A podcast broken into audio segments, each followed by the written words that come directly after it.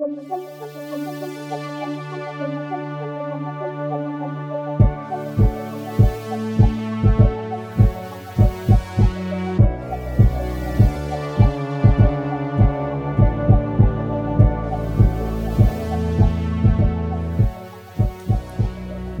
tout le monde, bienvenue à un nouveau journal de Dandy dans lequel je vous parle de jeux de rôle solo.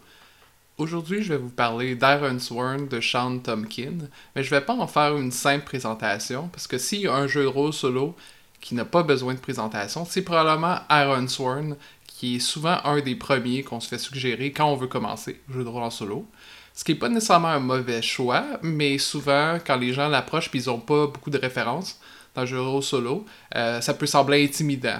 Il euh, a pas nécessairement tous les codes qui sont évidents sur comment jouer à partir d'Aaron Sworn. Donc, ce que je vais faire dans ce podcast, c'est de vous proposer quelques astuces pour prendre en main Aaron Sworn si c'est votre première fois ou si vous l'avez ici et vous n'êtes pas encore certain euh, comment est-ce que ça devrait se jouer en solo. Donc, ma première astuce, c'est de lire ce qui est essentiel seulement pour commencer. Donc, le livre est quand même assez volumineux, un peu moins que 300 pages. Euh, je vous suggérerais de premièrement commencer par les bases, le chapitre 1, pour avoir un aperçu de ce que c'est le jeu, euh, le ton qui est voulu, les concepts vraiment centraux, euh, comme les caractéristiques, comme les, jalons puis les vœux qui vont vous permettre d'avancer dans vos quêtes, ce genre de choses-là. Par la suite, vous pouvez passer à la création de personnages qui est au chapitre 2. Puis il y a des étapes qui vous euh, guident, qui vous tiennent la main, dans le fond, pendant cette création de personnage-là. Euh, vous allez choisir notamment des atouts. Je vous conseille de pas nécessairement lire tous les atouts, même pas lire tout ce qui est euh, la, question des règles, ce qui est mécanique dans les atouts. Moi, je vous dirais, allez-y avec qu'est-ce qui a du sens pour ce que vous avez en tête pour votre personnage. Votre personnage, vous le voyez bien avec une lance ou vous le voyez bien avec un arc ben, prenez un atout correspondant où vous trouvez que ça serait bien qu'il y ait un compagnon. Euh, par exemple un chien ou un hibou, ben prenez cet atout-là. Posez-vous pas trop de questions sur est-ce que ça va m'être utile. Honnêtement, pas mal tous les atouts peuvent être utiles. Il n'y a pas nécessairement de choix qui sont supérieurs à d'autres, euh, selon moi, surtout quand on commence. Euh, au chapitre 4, vous avez les vérités sur le monde. C'est des espèces de questions-réponses qui vous permettent de mieux cadrer vos quêtes à partir de... Bon, ça peut être des aspects, par exemple, comme, comme la guerre euh, sur les terres de fer. Ça, ça peut être les premiers nés, qui sont des créatures comme les elfes, les trolls, tout ça. vous n'êtes pas obligé de toutes les préciser dès le début, première chose. deuxième chose, vous pouvez laisser des choses en suspens, vous pouvez prendre une décision et attendre de spécifier les détails plus loin en jouant. Il y a même des accroches de quêtes qui sont euh, données avec les différents aspects des univers, les différentes vérités du monde, qui peuvent vous aider à créer votre première quête. Donc faites juste ce, que, ce dont vous avez besoin pour commencer, pour avoir une bonne idée d'où vous en allez. Euh, puis le chapitre 7 a plusieurs choses qui peuvent être utiles pour vous. Euh, il y a comment débuter sa campagne, ça je vous dirais que c'est assez important. ça le fait très bien, vous expliquer comment vous lancer. Euh, il y a aussi un rapport détaillé de partie au chapitre 7 euh, qui, qui, peut vous donner euh, aussi une idée plus claire de comment est-ce qu'on joue à Runthorn. ce qui m'amène à ma deuxième astuce, c'est d'écouter des actual plays. Il y a plusieurs actual plays qui existent dans Thorn qui vous aident à vous mettre dans, dans l'univers d'Aaron Sworn et de comprendre un peu mieux comment en pratique est-ce que ça joue. Il y en a en français, il y en a en anglais. Je vais vous donner quelques liens euh, pour ça. Donc, euh, heureusement, avec comme Iron est très populaire comme jeu solo, vous allez en avoir plusieurs actual play. Euh, quoique Iron Sworn se joue aussi en mode coop, se joue aussi avec maître de jeu. Donc, ça se peut que vous trouviez de ça, mais il devrait avoir aussi des actual play qui vous guident dans votre pratique solo. troisième astuce, c'est d'utiliser des ressources en ligne. Bon, les actual play, on peut les compter là-dedans. Mais je pense entre autres à Roll20, euh, qui a une fiche très complète qui permet de gérer les choses électroniquement, les ressources, euh, vos caractéristiques qui vous donnent vos actions, tout ça. Euh, vous avez aussi des, résumés des actions puis des, des atouts, tout ça qui viennent avec la version d'Aaron que vous allez avoir en français ou en anglais sous format PDF. et un résumé des règles aussi qui est très utile, que j'aurais toujours ouvert. des générateurs. Il y a les oracles qui sont des tables aléatoires qui viennent avec le jeu, mais vous pouvez aussi trouver des générateurs, soit qui sont bâtis sur le web à partir des oracles d'Arensworn, ou tout ce que vous sentez qui pourrait vous être utile, par exemple des noms à saveur nordique, euh, qui iraient avec l'univers euh, fantastique, euh, sombre et nordique d'Arensworn. de la musique aussi, ça peut être utile pour vous mettre dans l'atmosphère.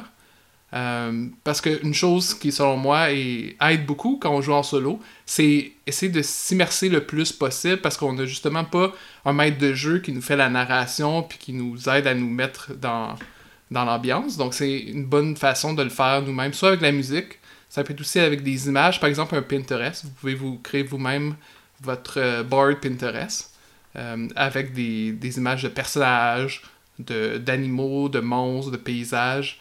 Euh, que vous pourrez sortir par la suite pendant que vous jouez pour vous inspirer. Euh, une autre astuce, ça serait de tenir un journal. Bon, c'est pas nécessairement pour tout le monde. Ça se peut que vous vous aimez pas du tout ça écrire euh, et que vous vouliez juste jouer, ce qui est tout à fait bien. Quoique un journal peut être aussi audio, hein, ça n'a pas besoin d'être écrit. Vous pouvez vous enregistrer. ça peut être une façon de faire expérience de ça, mais un journal, je trouve que c'est une bonne idée pour, euh, probablement, faire expérience de, quelque chose d'un peu différent, peut-être que vos parties euh, en groupe, euh, de, garder, de garder un journal comme ça aussi, ça vous permet de revenir dans le passé puis vérifier, bon, est-ce que j'ai déjà été dans cet endroit-là ou qu'est-ce qu'on m'a dit encore sur telle ou telle quête dans le passé, tout ça, ça peut être utile de, de, de se replonger, surtout si ça fait longtemps depuis que vous avez joué.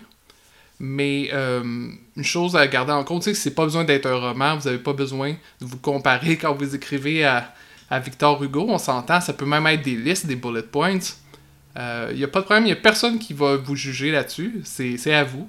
Mais si vous le voulez, vous pouvez aussi le partager, aller sur des communautés, par exemple euh, des Discord de jeux de rôle solitaires, pour pouvoir partager vos expériences, écrire vos journaux de partie.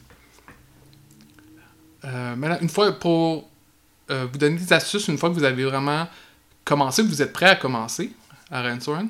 Je vous dirais de planifier vos quêtes, incluant votre première quête, mais pas trop. C'est-à-dire que vous pouvez vous donner une structure, et le jeu en parle un peu euh, dans le, chapitre 7.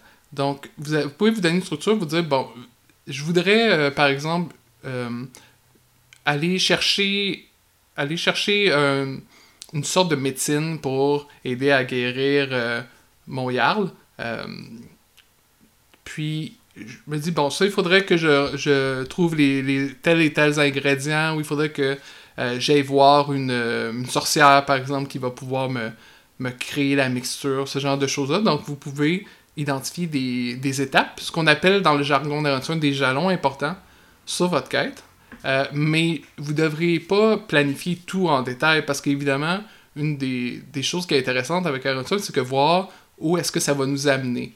Euh, puis ça, on peut amener cette flexibilité-là en jouant avec les oracles, c'est-à-dire les tables aléatoires, et se laisser euh, inspirer, se laisser même déconcerter des fois par qu'est-ce que les oracles vont nous donner.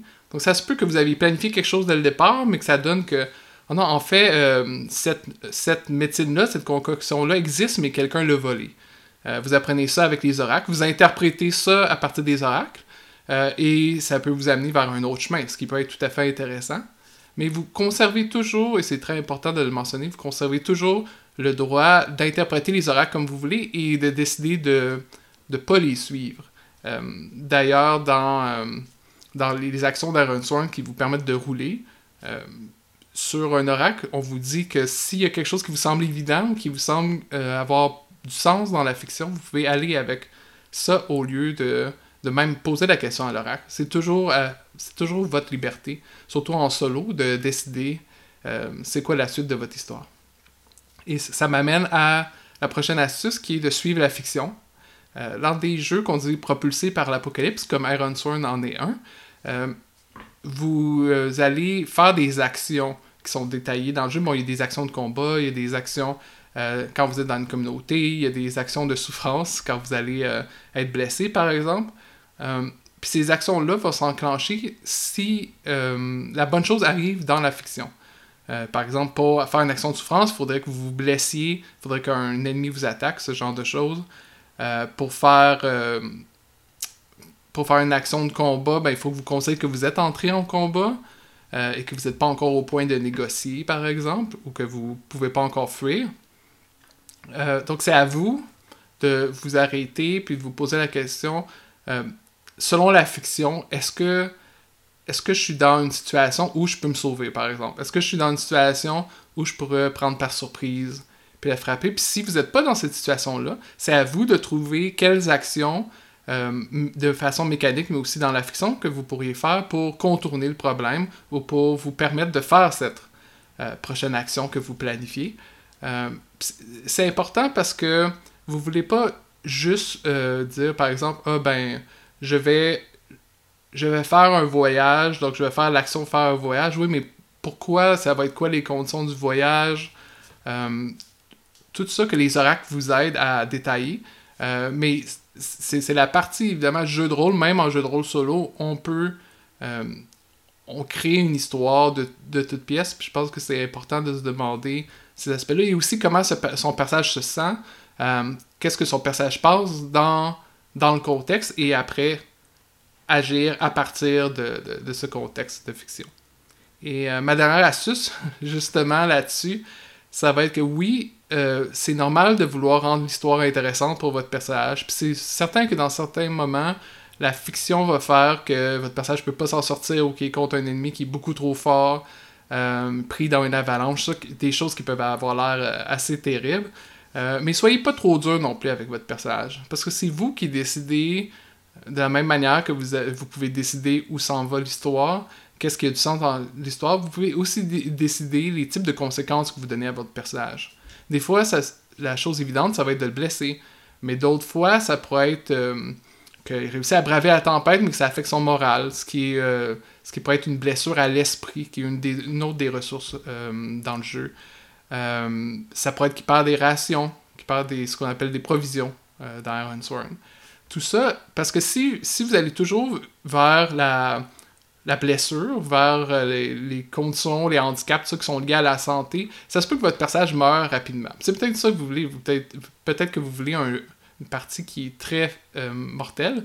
Euh, c'est correct, mais dites-vous aussi que c'est pas la seule façon de rendre l'histoire intéressante à votre personnage, puis que des fois aussi, il doit y avoir des moments d'optimisme, puis des moments d'amitié, des moments de, dans les communautés, pour pour montrer qu'il n'y a pas juste du noir dans la vie d'un fer euh, juré.